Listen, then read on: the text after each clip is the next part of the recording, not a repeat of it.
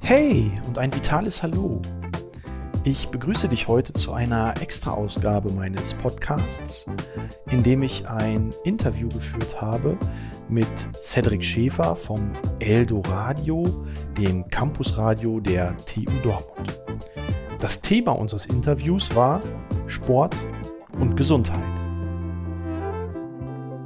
Ja, mein Name ist Christian Kunert, Sportwissenschaftler aus Dortmund, dort mit einer eigenen Firma Kunert Gesundheit aufgestellt, in der wir uns mit dem Thema Prävention, Gesundheitsförderung auf der Ebene von Bewegung und Bewegungskonzepten ähm, auseinandersetzen. In diesem Kontext äh, beraten wir Gesundheitszentren, physiotherapeutische Einrichtungen bis hin zu Fitnessstudios. Und parallel dazu transportiere ich meine Expertise und meine Erfahrung aus 25 Jahren in dem Bereich in die Lehre, wo ich als Dozent an der IST-Hochschule in Düsseldorf tätig bin, sowie am Dortmunder Berufskolleg für Sport und Gymnastik. Zu Zeiten des Homeoffice wissen ja auch viele nicht, wie sie sich derzeit sportlich betätigen können. Warum ist Sport eigentlich so wichtig für unseren Körper? Ja, es gibt ganz, ganz viele Bereiche, die Sport aus, gesundheitlicher, äh, aus gesundheitlicher Sicht positiv beeinflussen kann. Zum, zum einen ist Sport einer von vier Säulen der Gesundheitsförderung, wo es neben Ernährung und Regeneration sowie dem bewussten Umgang mit Suchtmitteln auch um Sport und Training geht. Und ähm, wenn wir uns den menschlichen Körper anschauen, der so ab 25 sein Leistungszenit erreicht hat und bis dann äh, oder von da ab dann letztendlich bis zum hohen Alter seine Leistungsfähigkeit noch erhalten muss, beziehungsweise vielleicht auch noch steigern will, dann geht es um Sport und Bewegung und dann geht es um gezieltes, dosiertes Training für die Gelenke, für das Herz-Kreislauf-System, äh, für den Erhalt der Muskulatur, der Stoffwechsel, der angeregt wird. Das Immunsystem hat einen positiven Einfluss, ähm, die Konzentrationsfähigkeit, äh, die Demenzprävention. Also es sind unglaublich viele Dinge, ähm, gerade auch im Rahmen von Volkskrankheiten, die wir mit Sport positiv beeinflussen können ähm, wenn Sport dann verantwortlich und nicht als Leistungsgedanke, sondern wirklich aus präventiver oder gesundheitlicher Sicht umgesetzt wird. Jetzt sind Sie ja zum einen auf die psychischen positiven Einflüsse eingegangen. Ähm, können Sie da vielleicht nochmal genauer auf das Immun- oder Herz-Kreislauf-System eingehen?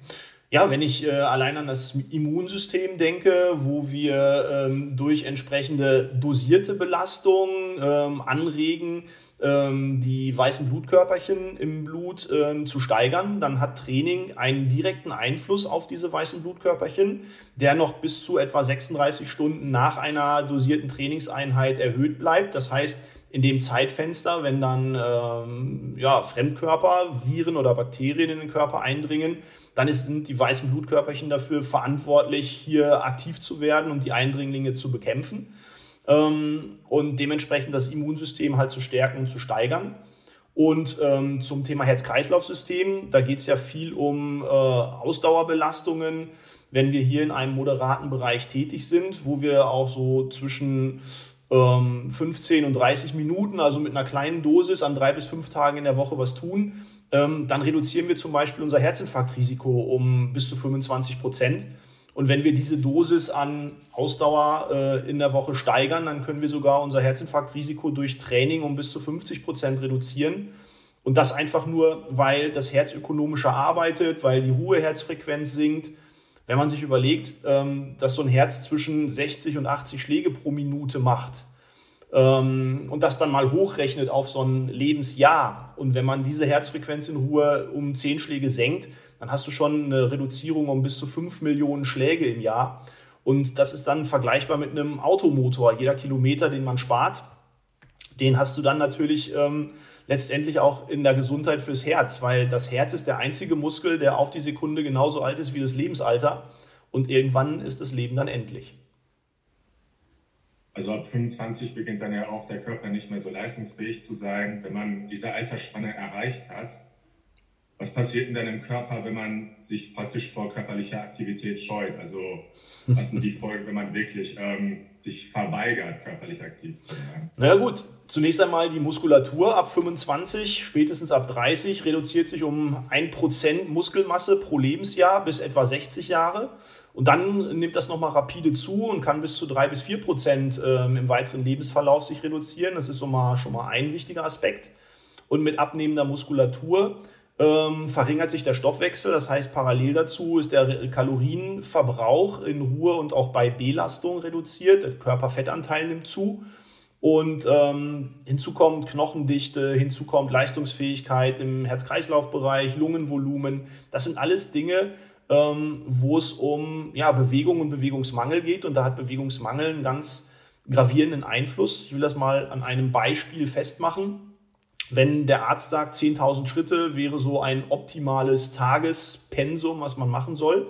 Und wenn man diese 10.000 Schritte auf nur 1.500 Schritte reduziert in, für einen Zeitraum von vier Wochen, dann reduziert sich gerade bei den unteren Extremitäten die Muskelmasse um etwa 20 Prozent. Ähm, das Lungenvolumen reduziert sich um 7 Prozent. Ähm, das Bauchfett das für gefährlich gehalten wird für Herz-Kreislauf-Erkrankungen. Das steigert sich um etwa 7 bis 10 Prozent. Ähm, und die Knochendichte nimmt in diesem Zeitraum ebenfalls um 3 bis 4 Prozent ab, die normalerweise nur um etwa 5 Prozent über die gesamte ähm, Lebensspanne abnimmt. All das sind so die kleinen Wirkungen, die man teilweise auch nicht sieht.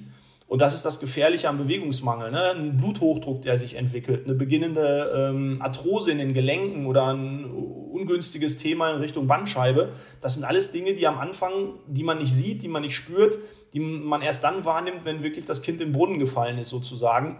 Und da ähm, ist Bewegungsmangel aktuell eine der Haupttriebfedern und die Weltgesundheitsorganisation setzt Bewegungsmangel im Rahmen der Todesrate weltweit mit dem Diabetesfaktor gleich. Das heißt, es sterben etwa 4, 4 Millionen Menschen an Diabetes weltweit und genauso 4 Millionen Menschen an Bewegungsmangel. Oh, das sind ja echt ähm, erschreckende Zahlen, wenn ich das so sagen darf. Ähm, Absolut, ja. Jetzt sind wir viel auf die ähm, physischen Aspekte eingegangen. Was tut denn Sport genau für unsere Psyche? Also welche positiven Aspekte kann man da vermerken? Hm, wir haben mal eine Studie gemacht ähm, zum Thema emotionale Gesundheit und psychisches Wohlbefinden. Und ähm, wenn man von Training spricht, dann denkt man ja immer, okay, ich muss Muskeln aufbauen, ich muss Fett abbauen, ich muss schneller werden, höher, weiter und all diese Dinge. Das sind aber Prozesse, die ähm, einen Trainingsverlauf von einem Jahr oder noch länger in Anspruch nehmen. Was aber Training auch bewirken kann, und zwar nur durch eine einzige Trainingseinheit, ist, dass man sich emotional, psychisch besser fühlt. Also dieses, ich fühle mich besser. Ja? Ähm, ich fühle mich wacher, ich fühle mich fitter. Und das hat einfach was damit zu tun, dass wir auf der einen Seite ähm, durch Bewegung halt Hormone ausschütten, äh, Endorphin oder Serotonin und all diese Dinge. Ähm, auf deren Basis man sich einfach besser fühlt. Und ähm, das kann man dokumentieren. Wir haben diese Studie gemacht. Und das persönliche psychische Wohlbefinden hat sich durch eine Trainingseinheit um 40 Prozent äh, im Durchschnitt verbessert. Von Reduzierung negativer Emotionen bis zur Steigerung positiver Emotionen. Und dieses Wohlfühlen, ja, etwas für sich getan zu haben, den Körper zu spüren, anschließend vielleicht ein bisschen Muskelkater zu haben, zu schwitzen, zu erkennen, dass man leistungsfähig ist, All diese Dinge helfen ähm, auch auf psychischer Ebene und zwar mittlerweile so gut. Es gibt eine Studie aus der Universitätsklinik in Erlangen, ähm, wo mit Bouldern, das ist so eine Art Klettern an einer Kletterwand und depressiv Erkrankten gearbeitet wurde. Und diese depressiv Erkrankten konnten durch diese Boulder-Therapie so eingestellt werden, dass sie komplett auf ihre Medikamente verzichten konnten. Und allein das zeigt schon, ähm, gerade auch im psychischen Bereich, wie wichtig Sport und Bewegung mittlerweile ist da ja ähm, aufgrund der Schließung von öffentlichen Einrichtungen wie Fitnessstudios ja auch viele sich gerne eine Ausrede suchen, ähm, dass man nicht mehr sportlich aktiv werden kann, verfallen auch viele in so einen Alltagstrott, sage ich mal. Mhm. Kann man dann auch ähm, den Zusammenhang zwischen dem Mangel von körperlicher Bewegung und depressiver Verstimmung dann auch schließen?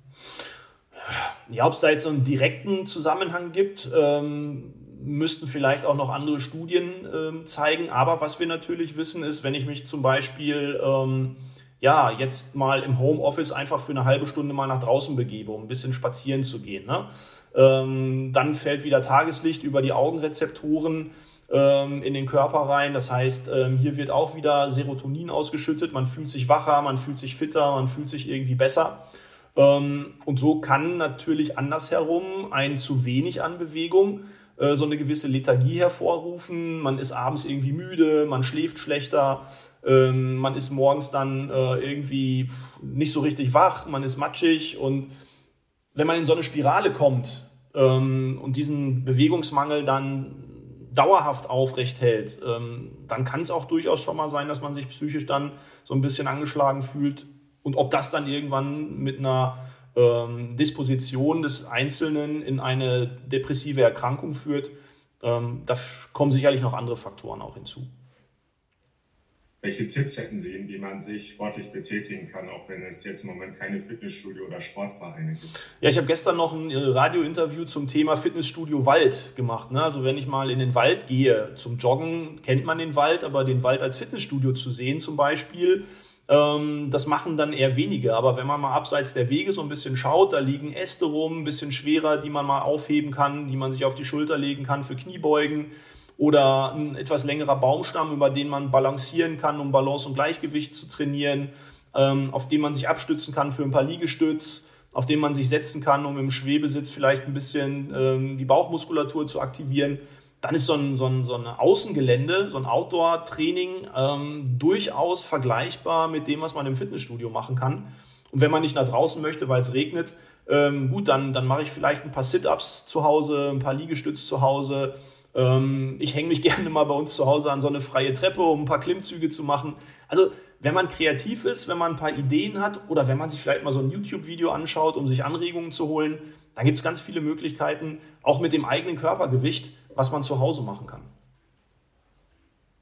Gibt es denn auch schon vielleicht wie so kleine Übungen, wenn man jetzt, sage ich mal, sehr faul ist, wie vielleicht Dehnübungen, die schon helfen, das körperliche Wohlbefinden zu fördern? Äh, letztendlich geht es an äh, vielen Stellen darum, den Bewegungsmangel aufzubrechen. Und wenn ich jetzt gerade ans, ins Homeoffice denke, man sitzt jetzt noch mehr, als man vielleicht sonst sitzen würde, wenn man ins Büro fährt. Einfach zwischendurch mal aufstehen, sich mal richtig lang zu strecken, ähm, die Fingerspitzen zum, zum Himmel hoch bis auf die Fußspitzen zu gehen und sich einfach mal auch im Rahmen der Wirbelsäule einfach nur mal so ein bisschen zu drehen, mal zur Seite zu kippen oder mal so ein bisschen rund zu machen und aufzurichten. Das sind so die ersten mini, mini, mini Übungen, die der Wirbelsäule gut tun, die die Aktivierung der Muskulatur so ein bisschen anregen, Sauerstofftransport ins Gehirn wieder ein bisschen wacher machen. Das sind so ganz kleine Dinge, aber am Ende des Tages ähm, empfiehlt die Bundeszentrale für gesundheitliche Aufklärung mindestens 150 Minuten moderate Belastung beziehungsweise 75 Minuten intensive Belastung in der Woche im Ausdauerbereich plus zwei bis dreimal in der Woche mindestens eine halbe Stunde intensives Training. Und je älter ich werde, desto mehr kommen dann auch noch so Faktoren wie Balance und Gleichgewicht hinzu. Und das muss man dann irgendwann auch machen. Dann reichen manchmal die kleinen Übungen dann auch nicht mehr. Ja, super. Vielen Dank für das informative Gespräch. Ja, sehr gerne, Herr Schäfer. Das war mein Interview zum Thema Sport und Gesundheit mit Cedric Schäfer vom Eldo Radio, dem Campusradio der TU Dortmund.